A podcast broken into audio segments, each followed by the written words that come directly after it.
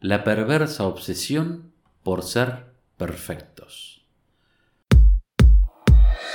Aquí comienza un nuevo podcast de desarrollo personal con Pablo Ballarino, el jardinero de la mente. Sigue disfrutando de todo el contenido en pabloballarino.com.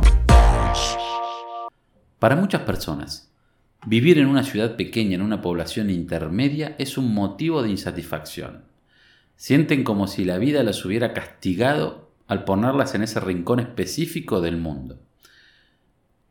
Nací y vivo en Tandil, una hermosa ciudad con poco menos de 150.000 habitantes, que está rodeado por hermosas sierras y distante a solo 170 kilómetros del Océano Atlántico. No es, ni mucho menos, el lugar perfecto. Hay graves problemas como en cualquier parte. Hay pobreza y desigualdad social, hay carencia de educación de calidad y de oportunidades. Sin embargo, es una bella ciudad, con gente amable y trabajadora, con costumbres y tradiciones de las que nos enorgullecemos y con atractivos turísticos, cargados de historia y rica cultura. Es uno de esos lugares en los que todavía se puede vivir con relativa tranquilidad. Uno en el que es posible conocer por su nombre a los vecinos, a quien vende los diarios, al panadero, uno en el que las distancias son cortas y gracias a eso la calidad de vida de sus habitantes es superior a de quienes viven en las grandes ciudades y congestionadas urbes, uno en el que tus hijos pueden crecer libres. A pesar de todo eso, cuando miro a mi alrededor veo mucha gente infeliz, personas que se pasan la vida quejándose y reclamando algo mejor. De hecho, si les preguntas a algunos, te responderán que desearían estar en otro lugar, en la gran ciudad. Pero ya sabemos cuál es la suerte del provinciano en la selva de concreto. Allí, sus sueños son devorados por las fieras salvajes. Hace unos días me reuní con algunos amigos de la juventud con los que no me veía hace un buen tiempo. Nos tomamos unos mates y conversamos toda la tarde, en medio de recuerdos, sonrisas y mucha camaradería. Y en el desarrollo de la conversación uno de ellos expuso un tema que llamó mi atención y que después de reflexionarlo con mi mujer, ahora quiero compartirlo contigo. Mi amigo hablaba sobre las dificultades que enfrentaba para lidiar con sus hijos adolescentes. Estos chicos de ahora vienen de otro planeta, rezongaba, y uno de los puntos en los que hacía em, especial énfasis era en que los niños del siglo XXI, según él, no quieren recibir instrucciones y no saben seguirlas, y se quejaba, no sé qué va a ser de su vida si no endereza el camino. El origen de ese malestar es la forma en la que fue criado. Su padre, un militar de carrera, fue un hombre muy estricto, quizás demasiado, que les inculcó a sus hijos dos conceptos básicos. Uno, el valor de la jerarquía, es decir, que debes hacer justo lo que tu superior, en este caso los padres, te ordenen. El otro, que la vida carece de sentido si no se vive en procura de la perfección. Y por supuesto, ese es el libreto que él aplica con sus hijos. La discusión fue larga e intensa, con puntos de vista diversos. Mi amigo, como era de esperarse, no dio su brazo a torcer y dijo que a pesar de las dificultades, seguiría aplicando ese libreto, cueste lo que cueste. Cuando nos despedimos me dio un poco de lástima con él, porque los problemas más serios están por venir. ¿Por qué lo digo? Porque la búsqueda del perfeccionismo es una necedad. Nadie, absolutamente nadie es perfecto. De hecho, ni siquiera sabemos con exactitud eso qué quiere decir, porque cada uno tiene su propia definición.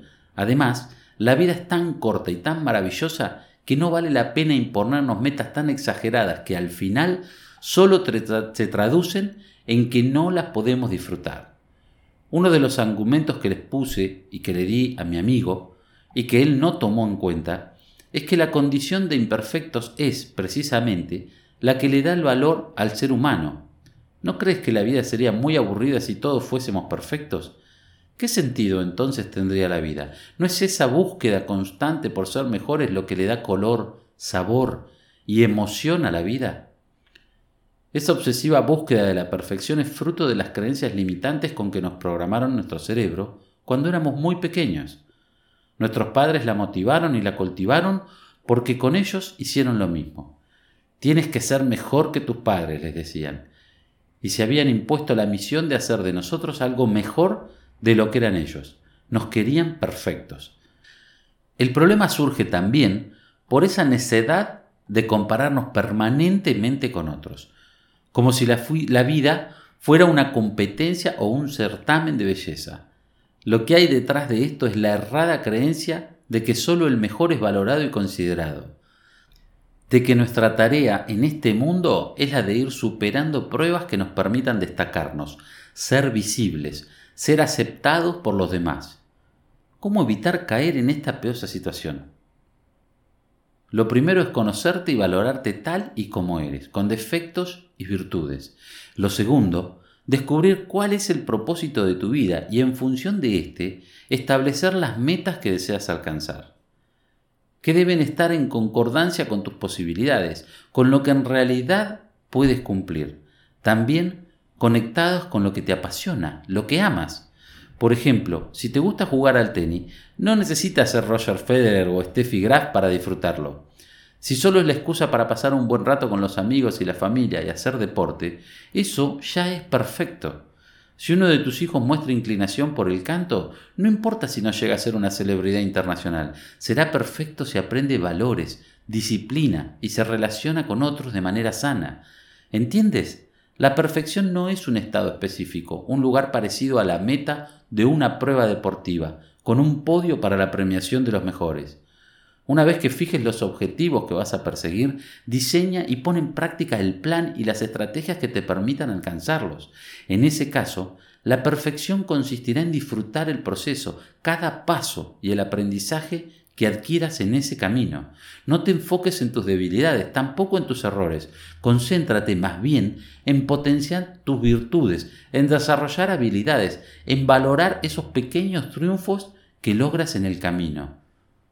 Te darás cuenta de que la mayor satisfacción, la perfección, consiste en hacerlo lo bien que puedas, en dar lo máximo de ti, en ser consciente de que la próxima vez podrás hacerlo mejor.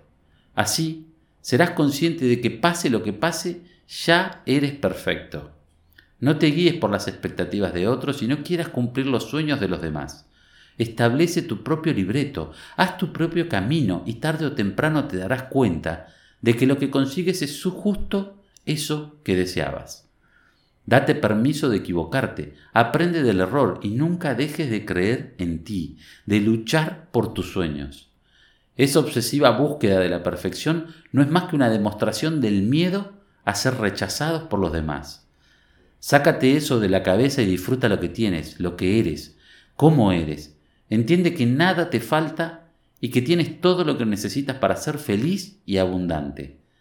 Esa es la razón por la cual amo Tandil, porque me lo ha dado todo y porque allí tengo la vida que deseo. Aquí finaliza este podcast del jardinero de la mente. Sigue disfrutando de este y otro contenido en pablovallarino.com.